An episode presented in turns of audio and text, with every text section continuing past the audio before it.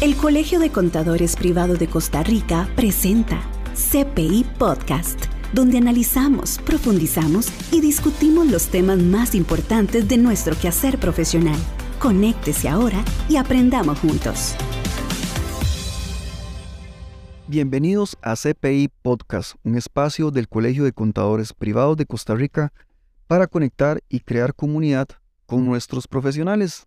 Y bueno, a usted, estimada contadora, estimado contador, quiero agradecerle profundamente porque durante tres viernes ustedes me han permitido entrar a la intimidad de sus oídos y poder hablar con ustedes en un espacio cortito, un espacio de 20 minutos sobre temas muy importantes para nosotros, para la labor que hacemos, para nuestros oficios contables. Y hemos tratado de forma auditiva poder explicarle a ustedes todo lo que tiene que ver con impuesto de renta y que de esta forma pues podamos cada día aprender más. CPI Podcast es un espacio en el cual eh, le damos las gracias eh, a los patrocinadores que nos ayudan a desarrollarlo, como Cyberfuel, EasyTax y Tecapro. Y por supuesto, aquí lo que hacemos es analizar temas, discutirlos y llegar a puntos de acuerdo.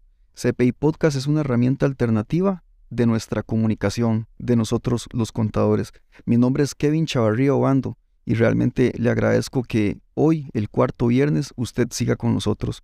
Y habíamos hablado del famoso horizonte que yo les pedí que dibujaran como línea en sus mentes mientras va conduciendo, mientras va en el bus, en el tren, mientras está en su casa o en su oficina, para que podamos comprendernos mejor.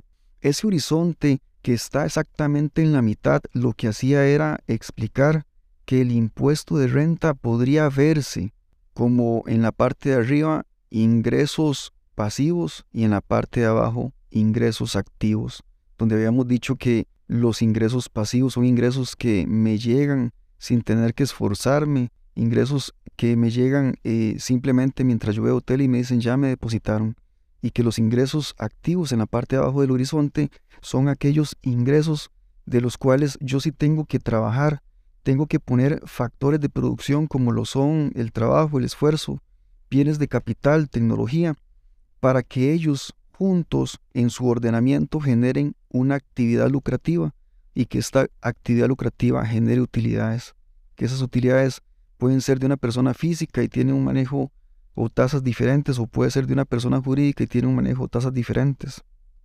Incluso que de acuerdo al impuesto a la renta, pues hay otras cosas ahí importantes de, de valorar, pero que en realidad son otros temas como son los beneficios ampliados, y otras rentas. Entonces, lo que yo quería hablar con ustedes es que ese horizonte que estamos manejando es una línea divisoria y esa línea divisoria es muy importante tenerla en cuenta porque podría, podría este, generarnos situaciones en las cuales este, no, querremos, no, no querríamos eh, entrar, como por ejemplo que yo esté en utilidades cuando en realidad debería estar en rentas pasivas, cuando, cuando en realidad debería estar en lo que es rentas de capital, ya sean mobiliarias o inmobiliarias, o que esté en también lo que es este, ganancias o pérdidas de capital. Y entonces es ahí en donde vamos a, a enfocar el esfuerzo de hoy en estos 20 minutos. Está escuchando lo más actual, la información y tendencia de los mercados en CPI Podcast. Porque esa línea divisoria, como jugábamos antes que pasábamos una raya y, y jugábamos saltando, podríamos estar en un lado y pasarnos a otro de forma legal. Vamos a hablar primero de las rentas de capital que se divide en mobiliarias o inmobiliarias. Si usted está ahorita en rentas de capital mobiliarias o, inmobiliarias y desea pasarse abajo, en la línea de abajo, y estar y pagar impuestos a través de utilidades, entonces hay una forma de hacerlo. Perdón, hay dos formas de hacerlo. Hay dos formas de hacerlo y vamos a empezar por la primera. La primera forma de pasarse es entender que existe lo que se llama integración por rentas afectas. ¿Qué es la integración por rentas afectas? Bueno, resulta que si usted ya tiene o siempre ha tenido una actividad lucrativa con ordenamiento de los factores de producción y además de eso, usted por alguna razón y por dicha tiene otro ingreso y ese ingreso se genera por una actividad pasiva, entonces usted podría pensar que tiene una integración de rentas. Pero pongamos un ejemplo. Supongamos que usted tiene un, un establecimiento comercial, es bastante amplio. En ese establecimiento comercial usted tiene una actividad lucrativa, llamémosle que tiene un despacho de contadores. Y usted allí entonces genera una actividad lucrativa que es los servicios contables. Pero la mitad del local o una parte del local usted solo, se lo alquila a un amigo que es veterinario. Y el veterinario pone entonces su veterinaria allí mismo, lo separan con una pared, pero es el mismo edificio. Entonces resulta que ahí usted tenemos que el mismo bien lo utiliza para generar una actividad lucrativa y además el mismo bien lo genera para utilizar una actividad pasiva. Es entonces en donde usted no hace el formulario de 125 mensual, sino que podría hacer un formulario de 101 de forma anual.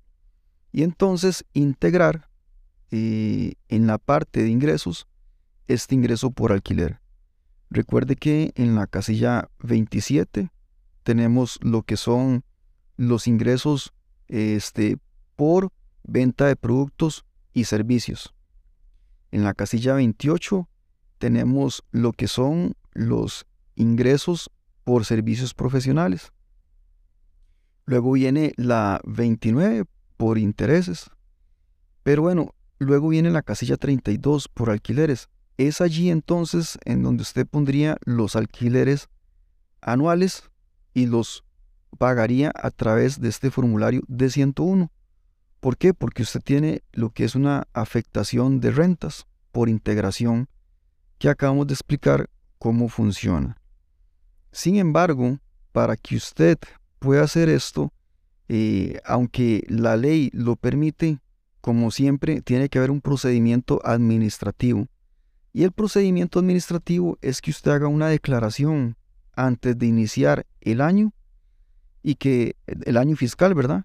Que ahora este, pues, comienza con año natural y que usted le informe a la tributación y que usted llene la casilla que dice que sí, que usted tiene rentas afectas y que entonces usted va a pagar a través de utilidades. Las personas que cuando comenzaron esta ley no hicieron este movimiento y siguieron pagando a través de un D101 y que ya les habían puesto de oficio pues la obligación de que lo hicieran a través de un D125 y continuaron con un D101, pues lo ideal es que el pago que hicieron con el D101 lo utilicen como un pago a cuenta y que hagan pues el retroactivo y, que hagan las declaraciones que tenían que haber hecho con un D125. Eh, muchos prefieren no hacerlo y dejar que pase el tiempo y como dicen jugársela, son decisiones que toman, pero lo, lo importante de esto es que ustedes informen a la persona para que si llegara a suceder, pues no los tomen desprevenidos y sepan que el contador les avisó.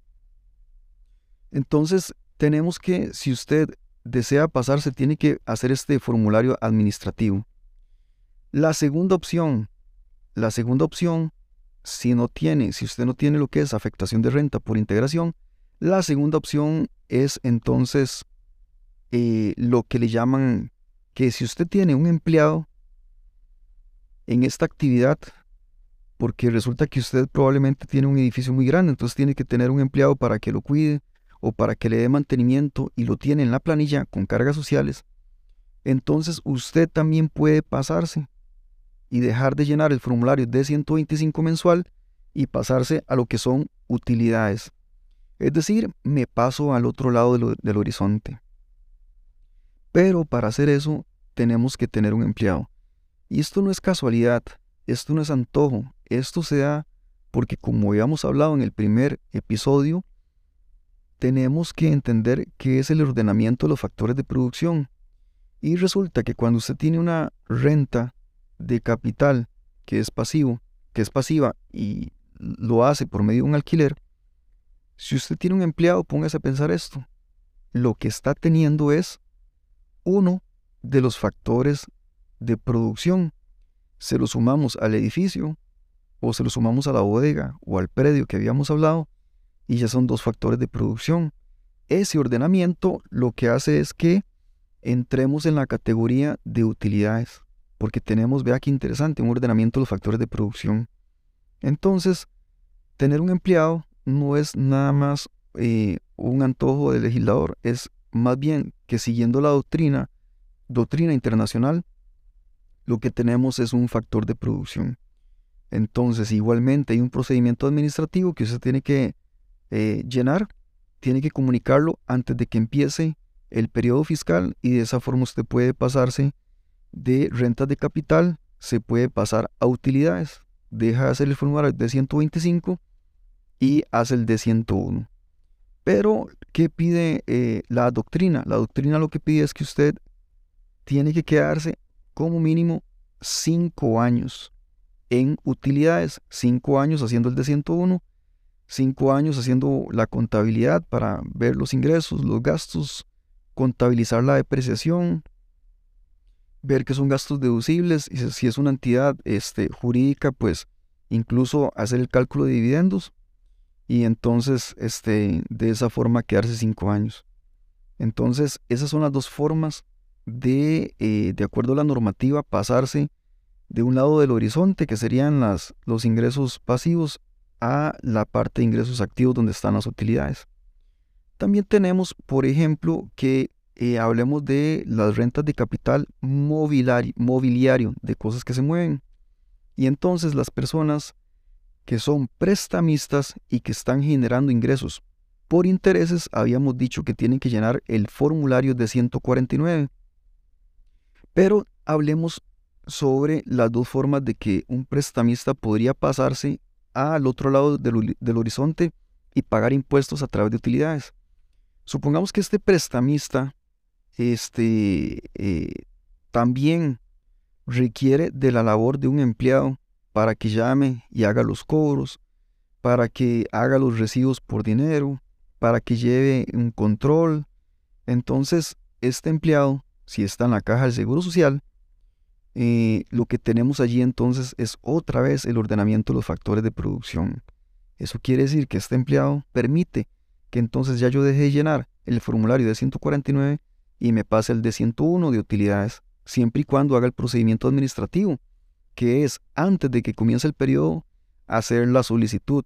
¿Y cómo se hace esa solicitud? Se hace a través del TRAVI. Ahora se hace digital, entonces de esa forma me puedo pasar.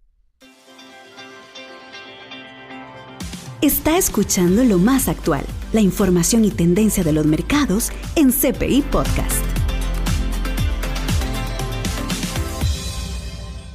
¿Puede un prestamista también tener lo que es integración o afectación por rentas.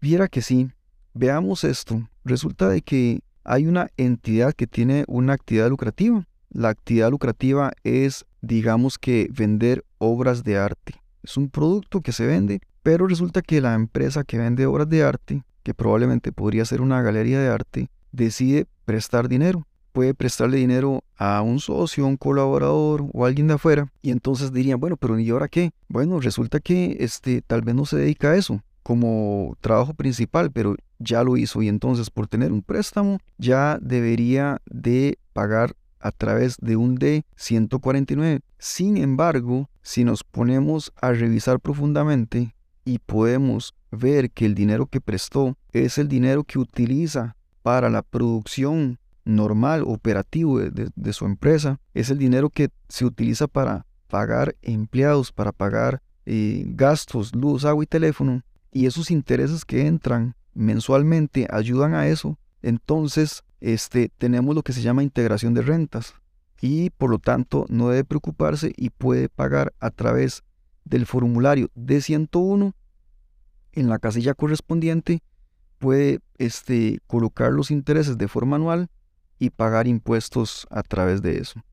Entonces, vean qué interesante. Entonces, un prestamista también puede eh, también puede este, lo que se llama eh, pasarse de el otro lado del horizonte a pagar impuestos a través de utilidades de esa forma. Y bueno, luego tenemos lo que es este, las ventas de propiedades también que habíamos hablado, que particularmente se les llama ganancias o pérdidas de capital. Y cuando menciono ventas de, propiedades, pues es porque es lo más general que, que sucede, pero recordemos que también hay otras cosas ahí importantes como lo es la venta de acciones de una empresa que antes este, pues fácilmente se trasladaban de, un, de, de una mano a otra mano. Sin embargo, ahora al existir las ganancias o pérdidas de capital, pues quedan totalmente eh, grabadas. Llamémosle incluso, veamos una situación, una particularidad que me acabo de acordar en este momento, que antes este, la gente decía, vean, yo en una sociedad tengo un vehículo o en una sociedad tengo una propiedad. Entonces, para que usted no, no, pague impuestos, lo que voy a hacer es que le cedo las acciones. Y entonces no hay una, una transferencia a través del registro. Bueno, eh, esas acciones, ¿cuánto valen? Esas acciones de esa empresa. Si esa empresa lo que tiene es un vehículo y ese vehículo a valor de mercado vale 20 millones de colones, entonces la persona que es dueña de esa empresa, que tiene un vehículo y que quiere venderlo, no va a transferir, no va a recibir menos de 20 millones, porque eso es lo que esa persona quiere. Entonces, si le traspasa las acciones, igualmente ahora pues tiene que pagar eh, un 15%. Entonces, bueno, hablemos de que en el, en el capítulo, eh, perdón, episodio anterior habíamos hablado de que este, cuando tenemos una ganancia o pérdida de capital, teníamos que llenar el formulario de 162. Eh, habíamos dicho que si era la abuelita de uno de nosotros, aunque ella siempre hubiera estado tranquila todos los años, ahora sí vendía la propiedad, tenía que ingresar a la TV y pagar con el de 162. Bueno, ¿qué sucede cuando el que vende la propiedad es una entidad y esa entidad tiene este, una actividad lucrativa en la parte de abajo del horizonte. ¿Qué sucede en ese caso? Bueno, entonces tenemos que entender lo siguiente. Si la entidad vende, llámele un predio, un lote, y ese lote, esa entidad, en algún momento lo había comprado pensando en la plusvalía, pensando en un bien de inversión nada más, entonces cuando lo vende, tiene que hacer el formulario de 162 y pagar con las reglas que hablamos en el episodio número 3.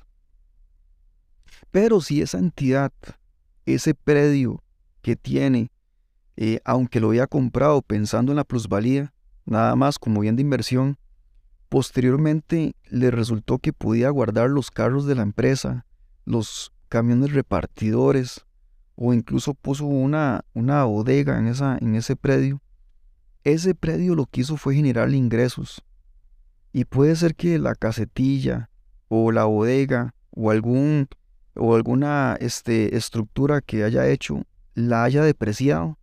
Entonces definitivamente no es necesario que pague a través de un D162, sino que cuando hace el, cierre el 31 de diciembre va a colocar la venta de este bien, lo va a colocar eh, como un ingreso más entonces vamos a tener ingresos por ventas de obras de arte, vamos a tener ingreso por la venta de un bien, vamos a colocar los gastos deducibles y vamos a pagar de acuerdo a la tasa que nos corresponda. Habíamos dicho que si era más de 112 millones 70 mil, pues nos tocaba una tasa de un 30%.